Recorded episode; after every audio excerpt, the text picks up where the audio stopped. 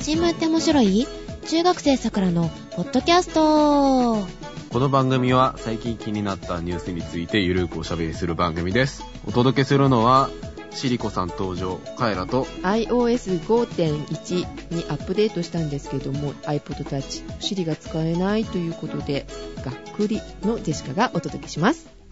おはようございまおす。はようございます。来ましたね、アップデート Siri。シリ、日本語対応。ねえ、まだ体験できてないってことなんですけれども、カイラくんどう、はいえっとですね、まあ僕自身の iPhone は4なんで、うん、まあ対応してないんですけど、そうだね。あの父親のね、iPhone が 4S なんで、うん、 まあいろいろさっきね、いじったんですけど、どうだったその、シリに指示出すのに、一つ重要なことがあって、うん。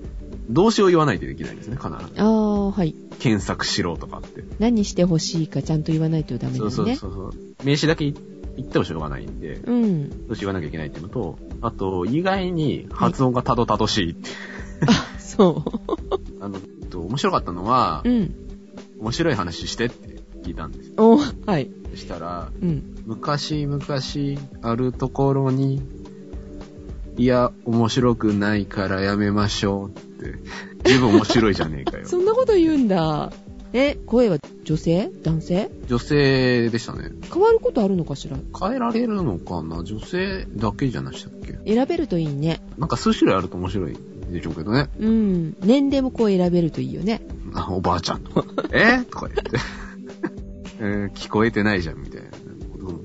ただね、うん。まだ日本語だと対応してない機能がいくつかあって、うん。地図検索がまだできないですね。ああ、そうなのね。近くのコンビニ探してって聞いたら、うん。アメリカでしか対応してませんみたいなことを言ってたので、うん。あとはメモを取ったりとか、うん。スケジュール管理とか、あの、いついつに予定入れてくださいとか言うと、ビシッと入れてくれるんで、いいなぁ。そうなるとね、iPhone 欲しくなるよね、新しいの。うん。まあ5出たらね、いいんじゃない私もそう思う。今 4S 買ったらね、ドコモから出たらでも買っちゃうかもしんないなぁと思うんだけど、無理かな。どうでしょうね。そういえば iPad 3も発表になったと。慣れましたね。画面が綺麗になったらしいですよ。で、それで Siri がついてれば買うかも。うん。 iPhone4S の方、楽しんでください。うんふん みたいな。はい。メールをいただいておりますので、ご紹介したいと思います。はい。はじめまして、桜ジオ海外情報部にいつか慣れたらと思っているミルクと申します。はい、はじめまして、ミルクさよろしくお願ん。いします。海外のニュース掲載サイトで見つけた記事を紹介しますね。アメリカが法人税を下げると発表しました。はい。企業が海外の業務をお願いすることに歯止めをかけるため記事では国内の人材育成も大事だよとありましたうん。理由は業務を任せられる優秀な人材が国内に乏しいからだそうですうん。東大が秋入学を検討していますね優秀な人材を国内に呼び込む狙いもあるのでしょうまずは国内の教育に力を入れるべきではないでしょうか小中の数学が解けない大学生の実態も明らかになりましたしね僕も解きませんけどね笑い解けないんかいっていうね。読解ミスも多々あると思いますいやありますそこは許してください英字新聞難しすぎるということでミルクさんで したありがはい、あとりうごがざというござまいますす。えどちらの方か載ってないけどアメリカっぽいですけどね。アメリカがってね書いてありますからアメリカなのかなと思うんだけど、うん。で気になるのはおいくつなんでしょうねうん。年齢的なことも気になりますけれどもね。すごいね英字新聞から拾ってくれたのねこれねう、ん。はい、ぜひ海外情報部になってくださネタ元。い、ね、でもさ、はい。アメリカだったらスカイプでつないでもちょっと難しいね時間的なことがね結構きついですね。収録に困っちゃうかなっていうところで、ね、午前3時とかにやるんですよね、こっちが。でもね、あの、よかったらね、ちょっと出てもらうといいかなと思いますので、ご検討くださいね、ミルクさん。はい。はい。アメリカが法人税を下げると発表しましたと。はい。すごいね、こんなところを見ちゃうんだ。アメリカが法人税を下げると発表しましたってもうね、法人税って英単語何みたいなね、状況ですよね。 うん。で、東大東京大学。留学生入れたいっていうふうに、あの、ニュースの方でもやってましたけどもね、日本でも。あなんかインドの人をそうそうそうそう招くみたいなことをね、ニュースでやってましたね。うん。小中学生の数学って解けませんけど、私も。小学校までかな、まあ、四則計算できりゃいいんじゃないですか。うーん、できるかななんかまあ、解けなくても、エクセルが解いてくれるから。 エクセル先生がね。はい、ということで、ミルクさんありがとうございまあした。りがとうございました。また、メールをお待ちしております。はい。では、カイラくんお願いします。はい。えー、はじめましてということで、あ、また初めての方が。はいはい、あありりががととううごござざいます。えージェシカさん、カエラくん、そしてお休み中のさくらさん、はじめまして。はじめまして。生誕半世紀が近づきつつある神奈川在住のたぬきちです。あはい、ツイッターでもね、お世話になっております。えー昨年一部で有名なとある科学のコミュニケーターさんの番組に出演したのをきっかけに、あと桜城を知り聞き始めました。あありがとうございます。さすがとある科学のコミュニケーターさんですね。ねえ。知名度たるや。うん。新聞って面白いから聞き始め、先日すべての配信番組を聞き終わりました。ほんとすごいな。全部新聞のバックナンバーってあれ結構ありあます。りますうん聞けね。るかどうかっていうのはまあ置いといてありますもんね。今回112回目とかですよね。でしたかねうん。配信してる側もそうあやふやなのに。 100とかはさすがにね、気にしましたけど、カウントあんまりね、まあ、いっか。はいえー、さて、番組への感想です。ほうドキドキ。えー最初は新聞本堂をそのまま鵜呑みにしているのではと思いましたが、回数を重ねるごとに複眼的に調査して、リテラシーを持っていることは素晴らしいと思います。え持ち上げてきましたね。うんえーただ時折説明を聞いていると、あれと思ったり、グダグダになるのもご愛嬌ですね。ー、そうですね。そうですね。まあ、まあ、それもね、あの、桜城のエッセンスですから、ぜひ楽しんでいただければとね、思いますけ ど。えーえー次は、あの、各パーソナリティへのメッセージをいただいております。はいジェシカさん、つぶやきをフォローしていただき、ありがとうございます。いや、こちらこそありがとうございます。ただ、つぶやく時間が違うのか、あまだつぶやき合っていませんね。楽しみにしています。そして、体をご自愛ください。ありがとうございます。この間ね、でもつぶやき合いましたの。ありましたのはい。よかったですね。よろしくお願いします。えーそして、カエラくん、はい。えー私も、木村カエラさんの歌手デビュー前のレギュラー番組見てみましたよ。まあ、これサクサクっていうね、テレビ神奈川でやってた番組なんですけど、あー、そうなの。人形と喋るんですうよ。ん、まあ、トーク番組なんですけど、音楽系トーク番組か。うん。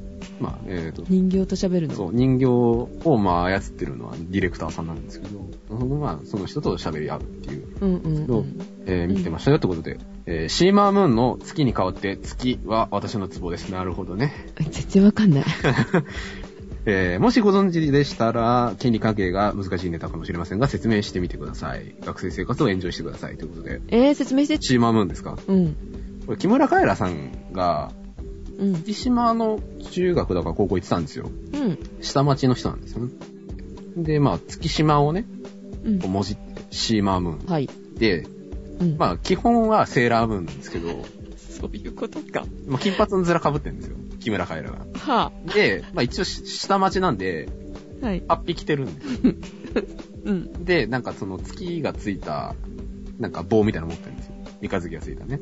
はい。で、そのシーマームーンの決め技が月に変わって、お仕置きではなく月に変わって、月っていうあの決め技を持ってるっていう。親父的ななんかダジャレが。そんで妙にあの江戸っ子で、はい。こうシャキシャキしてるうんセーラームーン的なキャラクタうーん。です。シーマームーン。あの頃の、うん。まあ、サクサクしかり、木村カエラさんはもう最高ですね。これ、何年前結構。前ですよ。だって、木村カエラが20代前半とかですから、5、6年前とかなのかな。じゃあ、彼ら中学生になってないぐらいその頃はね、リアルタイムでは知らなかったんですけど、そっか。 DVD とか、あうとん。 YouTube とかに載ってたんで、それ見て、木村カエラクレイジーだぜと思いながら、たんですけそう、今 YouTube でさ、昔のが載ってたりするかど、らいい、ですよね。古いことしてたりするじゃないもう年齢関係ないよね。そうそうそうそうそう。もう、桜なんでこんなことしてるのよっていうのもあったりしてたから、まあ、それ元からね、あの子はおかしいってなりますけどね。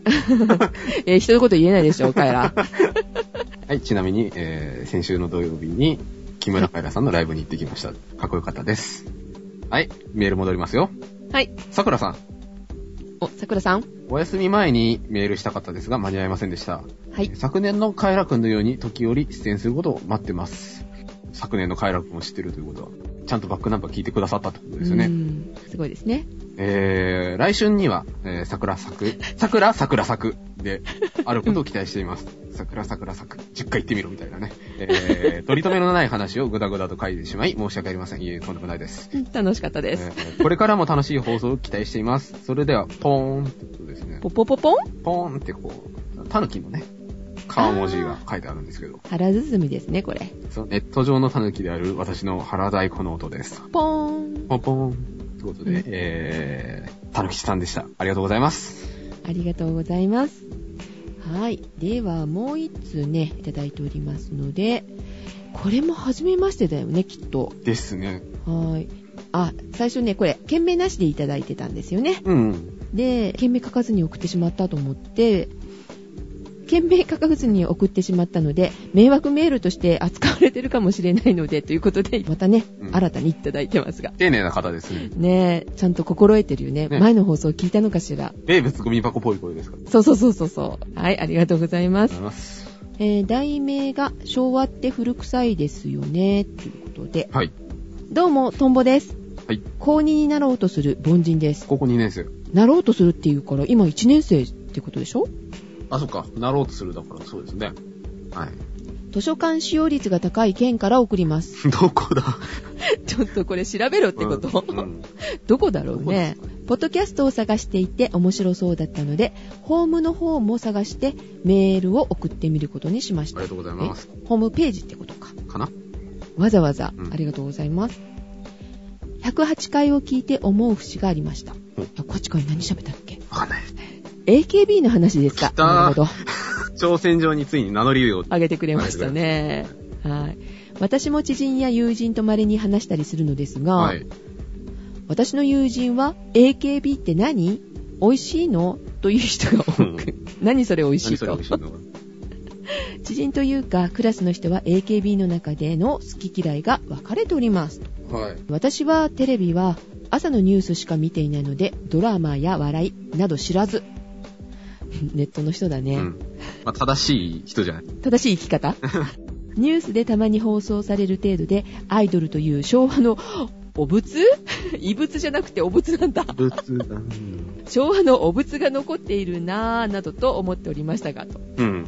いや、でもありっちゃありじゃないですか、アイドルって。あそあああいう歌手とか、崇拝するっていうか、ううんまあ、ある種の信仰ですよね。あの、形をそれぞれあるでしょうけど。っていうのは、うんうんいつの世にもあるんじゃないんですかあそう言われればそうかもしれないねうん。昭和の初めの頃でもきっとあったでしょうしねあったでしょうしでしね。かはアイドルというものがちょっと苦手 なのでそうねお仏かもねって思っちゃいますけれども、はい株価の面で見るという考え方はなるほどと思いましたうん。なんちゃら塾が AKB84 え48じゃないのこれって48でいいじゃないですか。まだちいいんじゃないですか、どっちでも。あー興味ないんだよ、うんきっと興味ないこうね、ううんん AKB48 を CM で採用しているのも、合点がつきましたと。うん。塾に入ったら AKB の文房具がもらえるとありまし たやっがて、ましたね、そういう CM ね。興味のない人はゴミになるだけではないかと思っていました。うん。ゴミか、もうすぐ落書きして捨てるかどっちかですよね。これ目的で入る子っているのかしいらるんじゃないですか。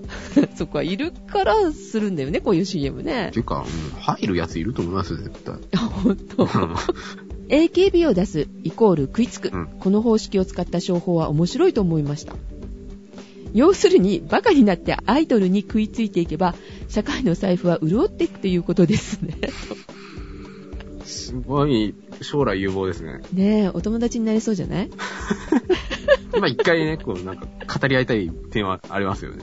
はいもしスカイプされてるようでしたらあのスカイプの ID を送ってくださ、はいい。高校1年生のトンボさんでした現高校1年生ですね。はいありがとうごあざりいがとうまごすざいます。AKB を出すイコール食いつく。もうまさに食いついてきたじゃないまあね。でもファンじゃなかったねなんか思いっきりファンの人から欲しいですね、やっぱり。 AKB84 って書うくトンボさんなので、そう そんなこと言ったら、もう、粘着質なファンが、もう、それ違いますみたいな感じで来る感じの、ファンの方からのメールが、ぜひ、見たいです。 はい、お待ちしております。大丈夫かなこんなこと言って。やばいよ。その、ツイッター炎上するかもしれない。はい、では、あのーそろそろ、はい。カイラくんの温めているネタからいきましょうか。またハードルを上げてきましたかそうや って。はい、始めましょうか。はい。まあね、今回は、まあ身近なところから、うんあの、世界レベルに広げてこうというね、話題を。はい。まあ、まず最初にですね、最近、はい。ガソリン高くないですかそう、びっくりした。急に上がったよ。今週になって。上がりましたよね。何あれまあ、その価格の情報はね、あるんですけど、うん。石油情報センターというところはですね、7日に発表したそうなんですが、はい。 7日に発表した5日現在、3月5日現在の全国平均のレギュラーガソリンの値段、店頭価格がですね、1リッター149.2円。私が行ってるとこは150円だったよ。ありましたね。うんで、まあ、前の週に比べて3.7円上がったそうで、はい。 150円台に入ったっていうのは、あの去年の8月15日以来、あーあそううん。ということですね。まあ、ガソリン高いじゃないですか。高い です。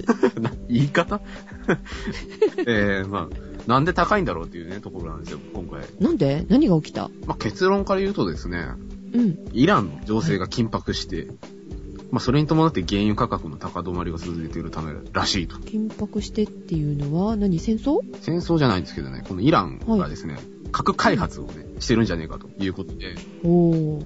はい。まあ、欧米諸国とですね、緊張が続いてるそうで、まあ、それであのですね、まあ、安原油の安定供給がされないんじゃないかということで、まあ今、高くなってるんですよね、なんではいですね、まあ、安定供給って言ったんですけど、これはですね、止まってるんです、イランからの原油が。あの、今止まってるって書いてあるのが、うんイギリスとフランスの石油企業への原油の輸出を停止してると。なぜにでですね、まあその核兵器開発の話に戻るんですけど、はい。まあその、2002年ぐらいからですね、核兵器開発の疑いがあったんですけど、はい。まあ、そのイランの言い分としては、平和利用すると。あうん。あ っていうわけよね。はい。の、原子力発電のね、研究をしてるんですとはい。いうふうにですね、まあ、ちょろまかしてきたわけなんですけど、はい。 2010年の2月にですね、あの濃縮度約20%のウラン製造を始めたと。おー。どういうことなのまあ、よくわかんないですけど、うん。普通、原発開発しててこんなことしねえだろうというのはなんとなく一般的な感覚でわかるじゃないですか。うーん。で、まあ、軍事転用のね、懸念が高まったということで、国際的にもそのイランに対する関係性がギクシャクしてて、で、アメリカさんはですね、まあ、ここで一発かましてやろうみたいなことを考えているらしいんですけど、一発かますってどういうこといや、まあ、戦争してやろうかっていうことがあるんですけど、まあ、こ,、まあ、この話はちょっと置いといて、うん。 IAEA ってあるじゃないですか。はい。あ国際原子力機関は、その、2011年の11月に、まあ、イランが核兵器製造に向けた実験を行ってきたと見られるとの報告書を出したということで、まあ、国際原子力機関は、こいつら核兵器開発してるよという見方をしているそうで、まあ、それに伴ってですね、EU、はい。欧州連合ですね、が、その、イラン産の原油の輸入を7月1日から全面禁止をしますという決定をしたんですね。うーん。だから、その、核兵器開発とか、そういう疑わしい国から原油買わねえぞということで、そういうふうに決めたんですけど、これに対してですね、逆に、イラン側が、じゃあ売んねえよ、つって、あの、で、まあ、やり返したみたいなことなんですけど、まあ、実際問題ですね、そのイギリスとフランスですね、うん。イラン産の原油への依存率は低いそうで、あ、そうう。ん、低いんですけど、まあその EU のその制裁発動前にですね、イギリスとフランスの企業への原油を輸出を停止したわけじゃないですか。うんということはですね、俺たちはやる気だぞというポーズを取ったわけですね、イランは。うんで、これで、その他の国ですね、止められたらまずい国あるそうなんですが、はい。イタリアとスペインと、あとギリシャ、うんこいつらを止めると、経済的な混乱が生じると。うわで、特に、あのギリシャ、まあイタリアもそうなんですけど、だよちねょっと。経済的うにん。危ないじゃないですか。今弱ってるのに。で、そこでその依存度の高いね、そのイラン産の原油を止められると、うん、まあ、他の国に変えるとかそういうアクションを取れないと。うん。結果的にその国以外の、まあ、ヨーロッパ全体にその経済的な混乱が及ぶじゃないかという懸念があるんで、はい。まあ、その毎日新聞の記事からね、言葉を借りるとうん、原油をですね、人質にして、EU に揺さぶりをかけてると、イランは。うん。でですね、まあ、これどうなるんでしょうねっていう風になってたんですけど、はい。 6日にですね、進展があっあたっ。たんですよ。はい。あの、国連安保理、安全保障理事国はい。とドイツ、まあ合わせて6カ国なんですけど、が、イランとのその、核の協議を再開しますということで同意したらしいんですね。うーん。まあ、わかりやすく言えば、イラン側に折れたと。そういうことだね。うん。でですね、まあこれに対してイラン側はですね、まあ6日にですね、同じく6日にその首都テヘラン近郊の、まあその軍事施設へ、その IAEA 国際原子力機関の視察を受け入れるというふうに発表したそうで、うん。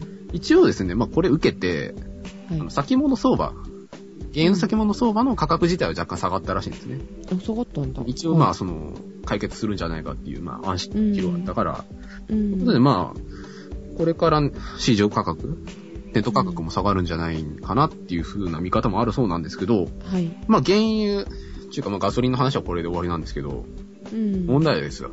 核兵器。そうだねこれがですね、結構ややこしくて、うんイスラエルが入ってくるんですよ。えー、どういうことどういうことイスラエルとアメリカが入ってくるんですね。うんで、ちょっと調べてたんですけど、ちょっといまいちわからないんですけど、そのイランとイスラエルは仲悪いんですよ。簡単に言えば。はいで、イスラエルの同盟国としてアメリカがいるんですよ。うんで、まあアメリカとかってそのなんか他国が核兵器持つとなんか目くじら立てたように怒るじゃないですか、いつもねうん。そうそうでふすざねけんじゃねえよって、おめえ世界で最初原爆落としたんじゃなかったっけみたいな 感じなんで面の皮のがね、うん熱熱いいですねアメリカですから。まあいいんですけど。ですね。まあそれぞれイスラエルとアメリカはですね。はいまあ同じくその核兵器反対っていうね、志は一緒なんですけど、微妙にね、その、違うんですね、そのお互いに意見が。っていうのが、はイいスラエルはですね、もうとにかくイランが許せないと。とにかく奴が嫌いだとそうもう核兵器を作れるような環境を持ってる時点で攻撃対象だと。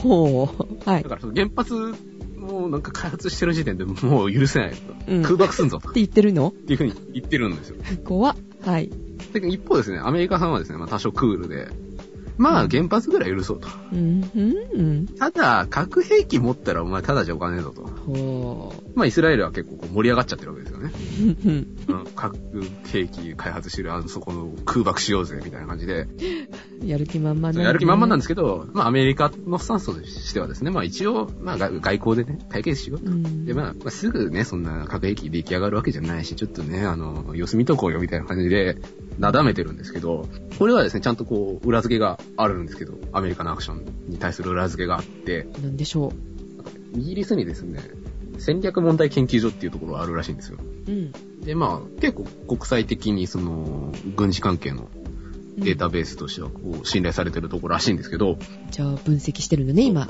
で、その分析結果によると、いどうやら、イスラエルは、イランを長期的に攻めることはできないと。うんそこまでの軍備は持ってない。あそうはいでまあ、単発、その、核施設を破壊するような単発攻撃ができるではないかと。うんうんうんってことはですね、まあ、仮にイランを攻撃したとしますね、単発で。はいとするとですね、まあイラン怒りますよ。ふざけんじゃねえよ。といううんことですね、こう躍起になって逆に核兵器開発を進める可能性があるわけですよ。まあ、わかりますよね。そりゃそうだねやられたらやり返すっていう、うん子供の喧嘩でもありますよね。うん今の状況見てもそんな感じだものねということですね。ここで、下手にイスラエルがイランを攻撃すると、同盟国であるアメリカさんは、アフガンとイラクの二の前を踏まなきゃいけないことになるんですよ。長期戦になっちゃうから。そっかそっかはいはいだから、そのアメリカは、そのイスラエルをですね、今一生懸命なだめてるんですよ。だけど、この一方でですね、そのうんまあアメリカのトップであるオバマさんですね、はい今年の11月にですね、大統領選挙があるわけですよ。そうですねでまあ一応再選を狙ってるわけなんですけど、うんうんまあ選挙となると、どうにも国内のですね、アメリカ国内のユダヤ人が気になると。うーんだまあイスラエルじゃないですか、相手は。うんオバマさん難しいでしょうね、今 頃。昨日だっけスーパーチュースでうん、やってましたね。駆け引きが難しいとこなんだねそうなんですよね。らしいですよ。うーんまあね生活にこう関わってるんですっごくどうなるんだろうって気になるところではありますけれどもいやー戦争になっちゃ困るねで、結構ね、そのまあ、まあ、イスラエル自体がね、その、すごい微妙な国なので、うんうんまあ、かねてからそういう物騒な噂あるんですけど、うんまあ、どうやら緊張感高まってるらしいとうんいうことです。小競り合いぐらいじゃ済まなくなるからそうでねすよ。だから場所が場所ですからね、イスラエルとかイランとかね、まあ、なんとも言えないんですけど、まあ、ガソリンからね、ここまで話を発展できるんですよという話でした。はいということで価格が上がったり下がったりするんでね何か原因があるっていうことなんでね、うんその辺にも目を向けたらいいよねね。はい今日は熱いちょっと危ないお話熱い話でしたね。 お願いだからもう喧嘩しないでって思っちゃいうやーでも、世界平和無理じゃないですか、正直。まあね、それでほら、儲けてる方々もいらっしゃるじゃないうん。仕掛けるんじゃないかなってね、陰謀説だそうよ。ですよ。ミサトさんもね、エヴァでね、うんこの世には弾を消費しないとね、うんぬみたいなセリフがあったんですよ。ねえ、でもね、女だったら口で言って、口喧嘩で終わるけど、うん。男性が入るとうん危ない喧嘩になると。手が出ると。いや、でも、サッチャーとかすごいじゃないですか。 そうね。あの人思いっきりボコスカやってたじゃないですか。そうね 確かに ね。お前、戦艦いくつ沈めたんだよ、みたいな。あのおばちゃんやばいですよ。あサッチャーといえば映画がね、ねありますけれども、うん。メリール・ストリープさん似てましたね。 そっくりだったよねね今来日されてるということなんですけどもね。ねすごいね、女優って。そこですか。 1ヶ月間だったっけなんかずーっとサッチャーさんの言ってるセリフをずーっと聞いてて、セリフじゃないね、あれはセ。リフじゃないです。発言。顔つきまで、あしアメリカ人ですよね、確かね。えっと、アメリカの方だけど、イギリス顔だよね、でも顔的には。で、しかも言葉もちゃんとイギリス英語にしたわけですよね、きっと。日本人が聞くと、イギリスの階級的な言葉の聞き分けって、なかなかできないじゃないまあ階級的なものはわかんないですね。アメリカ英語とイギリス英語ぐらいわかりますけど。うん階級的なのってう、んあるじゃない、イギリスの人っていうのは。まあ、きっとあるでしょうね。サッチャーさんとかになると、やっぱり高級な多少イイギリス語を喋られると思うので、ザマスみたいな感じでね。そういうところもちゃんとしないといけないだろうしねね。難しいだろうなと思いますよ。さすがあの女優って化け物だなっ化けて物 だな感心しながらいい意味で見ておりましたけども。なるほどね映画もね、ちょっと楽しみでございますね。はい。はい、ここまで膨らんじゃったいいよ。じゃないですか。やっぱりね、連想ゲームって大事ですよ。はい、ということで、お届けしたのは、カエラと、ジェシカでした。いってらっしゃい。いらっしゃい。